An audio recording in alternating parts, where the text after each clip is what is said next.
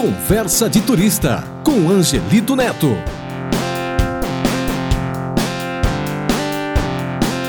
Olá, seja bem-vindo a mais uma Conversa de Turista, um podcast voltado a fazer com que você possa conhecer pessoas que gostam de viajar e também gostam de compartilhar dicas para que possamos utilizá-las nas nossas viagens. Olha, muitas vezes eu encontro com pessoas que me perguntam Angelito, você viaja normalmente sem se preocupar com o local que você vai? Ou com a cidade que você está indo? Ou com o país? Como você se prepara para cada viagem? O que você leva na mala? Já teve problemas com a polícia? Já teve a sua bagagem revistada? Bem, essas são perguntas que muitas pessoas fazem quando começam a querer a se preparar aí para fazer a sua viagem, principalmente para outros países. Gente, eu posso falar que quem não tem a intenção de praticar nada de errado pode ficar tranquilo, pois mesmo que você seja parado pela polícia imigratória de um aeroporto, você será muito bem tratado e ainda poderá até, quem sabe, receber elogios de comportamento. Eu vou contar aqui a minha primeira experiência de ser parado no setor migratório, não só minha, mas da minha esposa também. Essa foi no México. Nós saímos do Brasil por volta das 12 horas, fizemos uma escala no Panamá e depois seguimos para a cidade do México. Chegamos por volta da meia-noite e, ao passar pelo setor de imigração, fomos convidados para uma entrevista. Nada demais. Perguntaram o que iríamos fazer, onde iríamos nos hospedar e quantos dias pretendíamos ficar no México. Ah, detalhe, tudo em espanhol, hein? Por isso, pratique muito antes de viajar para países distantes do nosso. Quando você vai para a Argentina, para o Uruguai, para o Chile, para o Paraguai, por exemplo, os países já estão quase que acostumados com o nosso dialeto, então não tem muito aí o que você se preocupar. Agora, quando você vai para Punta Cana, Cancún, México, Panamá, países mais assim distantes do nosso, é bom praticar bem o espanhol. Uma dica que eu dou é: se você usa a internet para ouvir música, comecem a ouvir rádios desses países que você pretende viajar e conhecer. Após isso e depois da conferência dos documentos e das reservas aéreas e do hotel, fomos liberados. Tá certo que foi a primeira vez e aí eu senti um friozinho na barriga, mas foi um aprendizado para saber como se comportar em caso de outras paradas. Chega de falar e vamos então ao conversa de hoje, que traz um convidado muito especial que no final da entrevista irá dar dicas de segurança para você que quer viajar, seja aqui no Brasil ou para fora. Conversa de turista.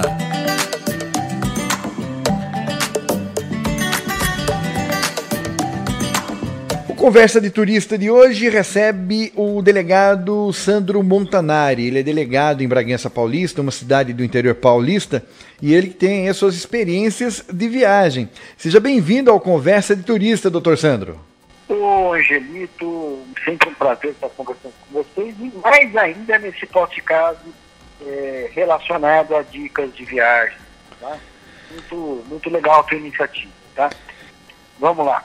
Viajar é sempre um prazer, a gente gosta muito. Eu e minha família, nós costumamos a viajar tanto para dentro do país, em viagens nacionais como viagens internacionais, seja na América do Sul, na Europa e na América Central, entre outros continentes. É muito legal estar podendo fazer viagens, conhecer novas culturas, novas, eh, novas situações, novas populações, novas maneiras de, de, se enxergar a vida, né?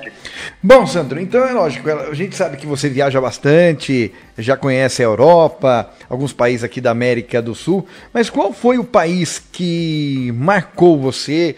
Aquele país que você falou, poxa, eu não imaginava que a cultura, o jeito da população era daquela maneira quando você chegou naquele país.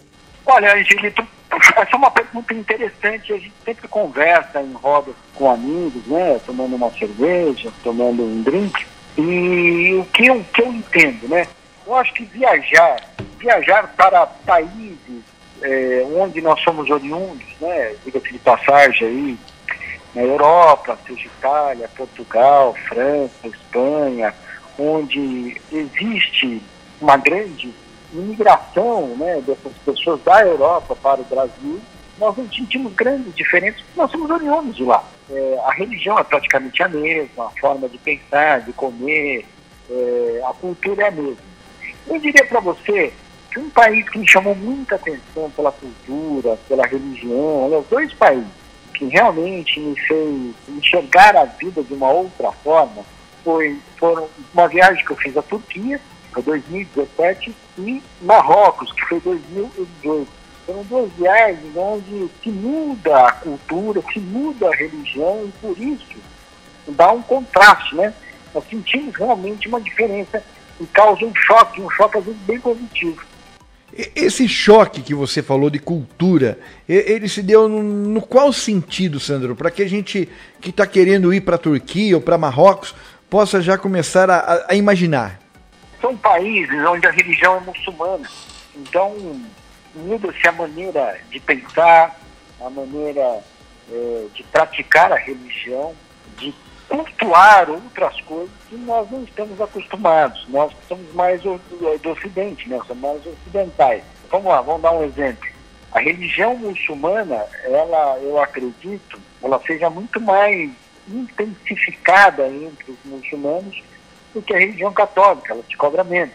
Entendeu? Todos levam a mesma coisa, um grande arquiteto do universo, um ser superior, ou coisa dessa natureza. Mas eu diria para vocês que os muçulmanos eles fazem orações sete vezes por dia, entendeu? durante alguns minutos. Então isso é uma coisa interessante. Né? É, o cultuar, é, por exemplo, o chá, o não beber bebida alcoólica, dar um valor diferenciado às mulheres, né? entre outras questões aí que, de qualquer forma, fazem com que a gente pense, né? repense a vida da forma como nós enxergamos hoje aqui nesse lado das Américas e mesmo da Europa. Você já viajou para algum país aqui da América do Sul? Já teve alguma experiência diferente fora de Marrocos, fora de Turquia? Sim, sim, sim. Nós já fomos para a Argentina, já fomos para o Uruguai, já fomos para o Chile. É, mas, é o que eu falei, são, são países interessantes que merecem serem conhecidos durante o outono e inverno, torna o país mais bonito né, mais gostoso de se ver. E vale, vale a pena mencionar aqui, tirando aquelas viagens tradicionais, a viagem que foi feita, eu acho que vale a pena eh, viajar num, num, paisagismo, por exemplo, de neve. Então, Angelito, então você tem países quentes, né, onde, onde a beleza natural se dá através do calor.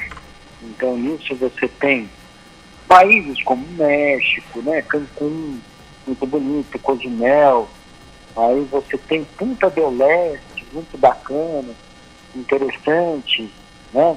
É, você tem países aí como Marrocos, que eu fui, que eu acho que tem que ser no verão mesmo, se não for no verão, na primavera, onde a temperatura mínima aí, ela bate aí nos 40 graus, quer dizer, é, que tornam a, a, a, torna mais bonito aquele país, né? É, por outro lado, você tem, você tem viagens feitas, serem realizadas com frio, né? Para ver o paisagismo, né? A neve. E aí nós falamos aí da Cordilheira dos Andes, né? Eu vou dar um exemplo. Bariloche, por exemplo, da Argentina. Bariloche, Bariloche. Bariloche é fantástico. Eu aprendi a esquiar em Bariloche, inclusive. E eu não fui para Bariloche. Olha que eu fui para Argentina, eu fui para vários países que tem neve, que nem eu fui para a cordilheira, acho que eu acabei fazendo toda ela, né? Eu fui para o Peru, para o Chile, fui para Bolívia e fui em Quito, né, no Equador. Acabei fazendo a cordilheira inteira, mas Bariloche eu não cheguei a conhecer. O Bariloche é, é fantástico. É fantástico porque você tem é, além, além, da, da, além dos cerros, que são os montes, né, com uma neve eterna, mas ela fica mais embelezada no inverno, né, no outono inverno, ela tem os refúgios. Então, então, no meio dessas montanhas, com uma nevasca, ela tem os refúgios onde você se abriga, onde você faz a sua alimentação, onde você pratica um esporte, que seria, seria o esqui. É muito bacana, o paisagismo lá é fantástico. e você se vê até obrigado a, a usar roupas especiais para você lidar com aquele frio, né? Roupas mais impermeáveis, sapatos impermeáveis, sem contar que o óculos escuro é obrigatório por conta da qualidade da neve. Experiência muito legal. E aqui no Brasil, Sandro, quais lugares que você já foi, chamou a sua atenção? É lógico que a gente sabe que no seu ramo você acaba conhecendo o país de ponta a ponta, né? Mas no período de férias é a hora que você vai aproveitar e curtir, né? Ver aqueles pontos turísticos. Não exemplo, logicamente, né? Pelo, pelo Brasil, você tem aí o Nordeste inteiro que, que vale a pena, é sempre uma grande opção. É, do Nordeste inteiro eu vou especificar, ou vou enaltecer um estado que eu gosto muito, uma capital que eu adoro, eu curto demais, eu acho que ela tem uma, uma aura espiritual maravilhosa, tal, que é Salvador. Eu acho que Salvador é imperdível, todo mundo devia conhecer Salvador. É Salvador, que é a Baía de Todos os Santos, tem praias maravilhosas em Salvador, pouco divulgadas, inclusive. Né? Além de você ter uma cidade totalmente mística, totalmente voltada aí aos orixás, aos santos, como Santo Antônio, por exemplo. Então, eu acho que é imperdível você ir para o Pelourinho, você passear por lá, seja de dia, seja de noite. Eu acho que é fantástico, é emocionante. É uma viagem que a gente pelo menos faz a cada dois anos, nós vamos para Salvador. Entendeu? É, além disso, é lógico, não podemos nos esquecer aí de Fortaleza, que está no Ceará, nós não podemos esquecer de Natal, está no estado de Maceió. Vários estados várias capitais do Nordeste são imperdíveis. É, por outro lado, o sul do país é imperdível. Acho que todos nós devemos, devemos ir Gramado, Canela, é, pega parte do Paraná, como Curitiba, cidades adjacentes. Nós estamos aí em Santa Catarina, Joanópolis, Rio Grande do Sul, Porto Alegre, várias praias que tem por lá, são cidades impedidas e que deve ser conhecidas por todos. Bom, Sandro, é lógico que a gente sabe que você é uma pessoa que aproveita bem suas férias, junto com a sua família, vocês acabam viajando, acabam curtindo aí tudo aquilo que cada país ou cada lugar tem para oferecer. Mas quando a gente vai viajar, a gente fica preocupado com muitas coisas. Primeiro é o que levar, e não é o caso que eu vou perguntar para você o que eu vou levar na minha mala de roupa, mas o que eu posso levar, o que eu não posso levar para quem está acostumado a, é, a, viajar por perto, tudo bem, não tem problema nenhum. Mas a pessoa que vai viajar de avião, aquela preocupação, o que, que pode, o que, que não pode levar, o que, qual é a dica, qual é o conselho? Tá, vamos lá, Angelito. Uma pergunta interessante, tá? E ela está mais voltada não para o que pode levar, mas o que não pode ser levado, tá? Então, a primeira dica, não leve nada cortante na bolsa de mão, seja para viagens nacionais e internacionais. Isso não vai ser permitido você vai ter sabor. Vão abrir sua bolsa, ou sua mala, sua mochila, e vão retirar esse instrumento cortante. Até por conta dos atos terroristas de 11 de setembro, isso ficou muito intensificado, né? foi muito evidenciado. Então não se permite que leve nada cortante. Bem como nada seja líquido e que seja superior a 30 miligramas. Por quê? Porque isso pode ser explosivo, isso pode gerar uma, um ato terrorista. Então não leve, principalmente as pessoas que levam perfumes ou coisas dessa natureza, não façam isso, tá? É permitido até 30 ou 50 ml, agora não não me recordo direito, por quê? Porque muitas pessoas acabam tomando remédios líquidos. Então aí é, existe uma permissão.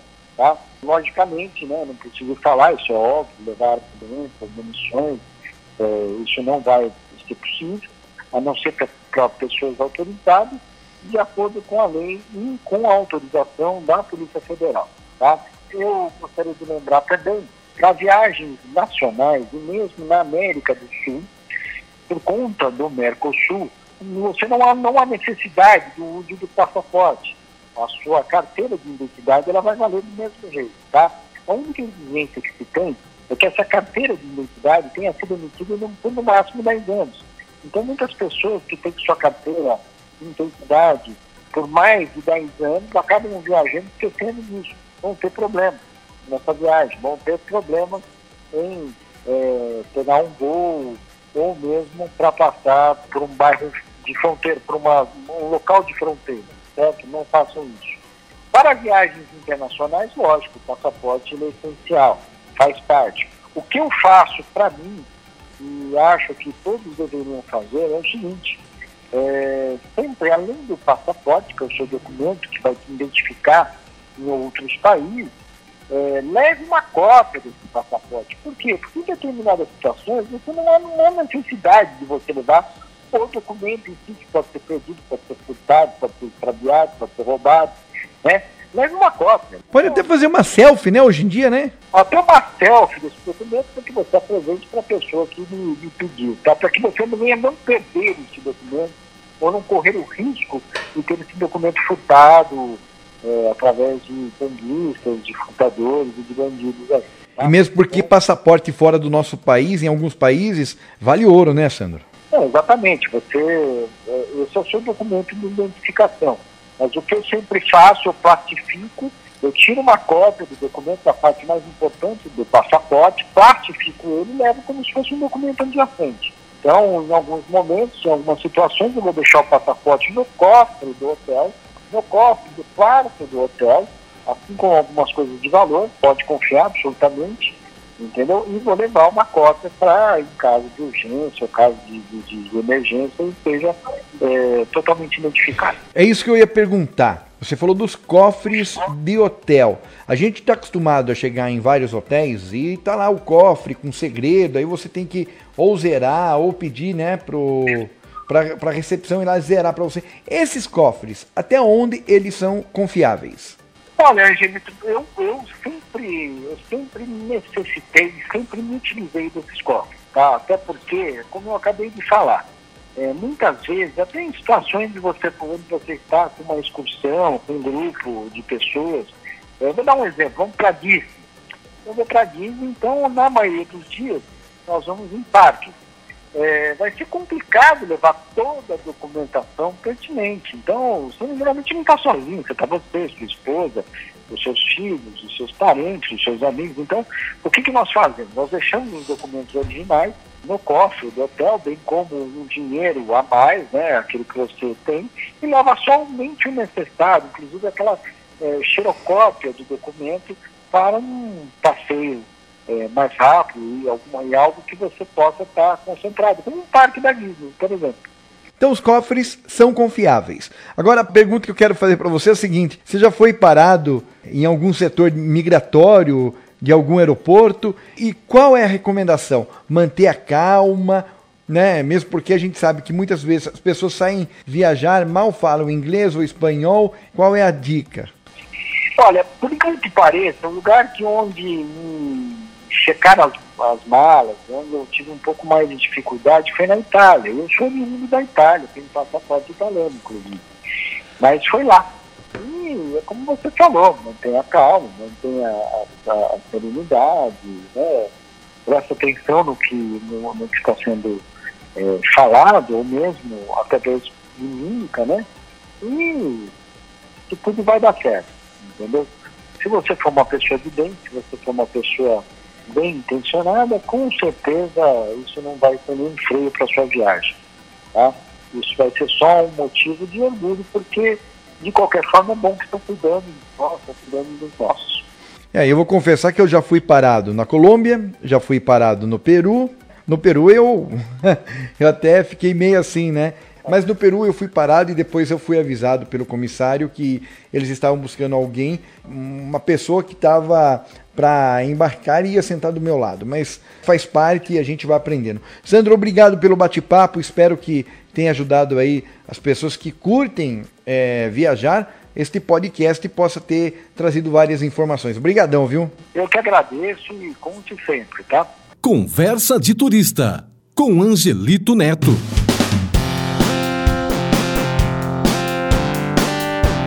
Pessoal, esse foi mais um Conversa de Turista. Então, se você for viajar de avião, saiba muito bem o que pode e não pode levar na bagagem. Outra dica é sempre consultar o site da companhia aérea ou até mesmo o seu agente de viagem. Não tenha medo e nem vergonha de perguntar sobre as coisas que você pretende levar. Às vezes até pode, mas não na mala de mão, e sim naquela que você vai despachar. Aquelas malas grandes, né, de 22 ou 23 quilos. Bom, ficamos por aqui. Um convite que eu faço sempre é para que você continue nos seguindo, seja no Facebook, procure lá Angelito Neto ou na sua plataforma de podcast. Até mais! Conversa de Turista.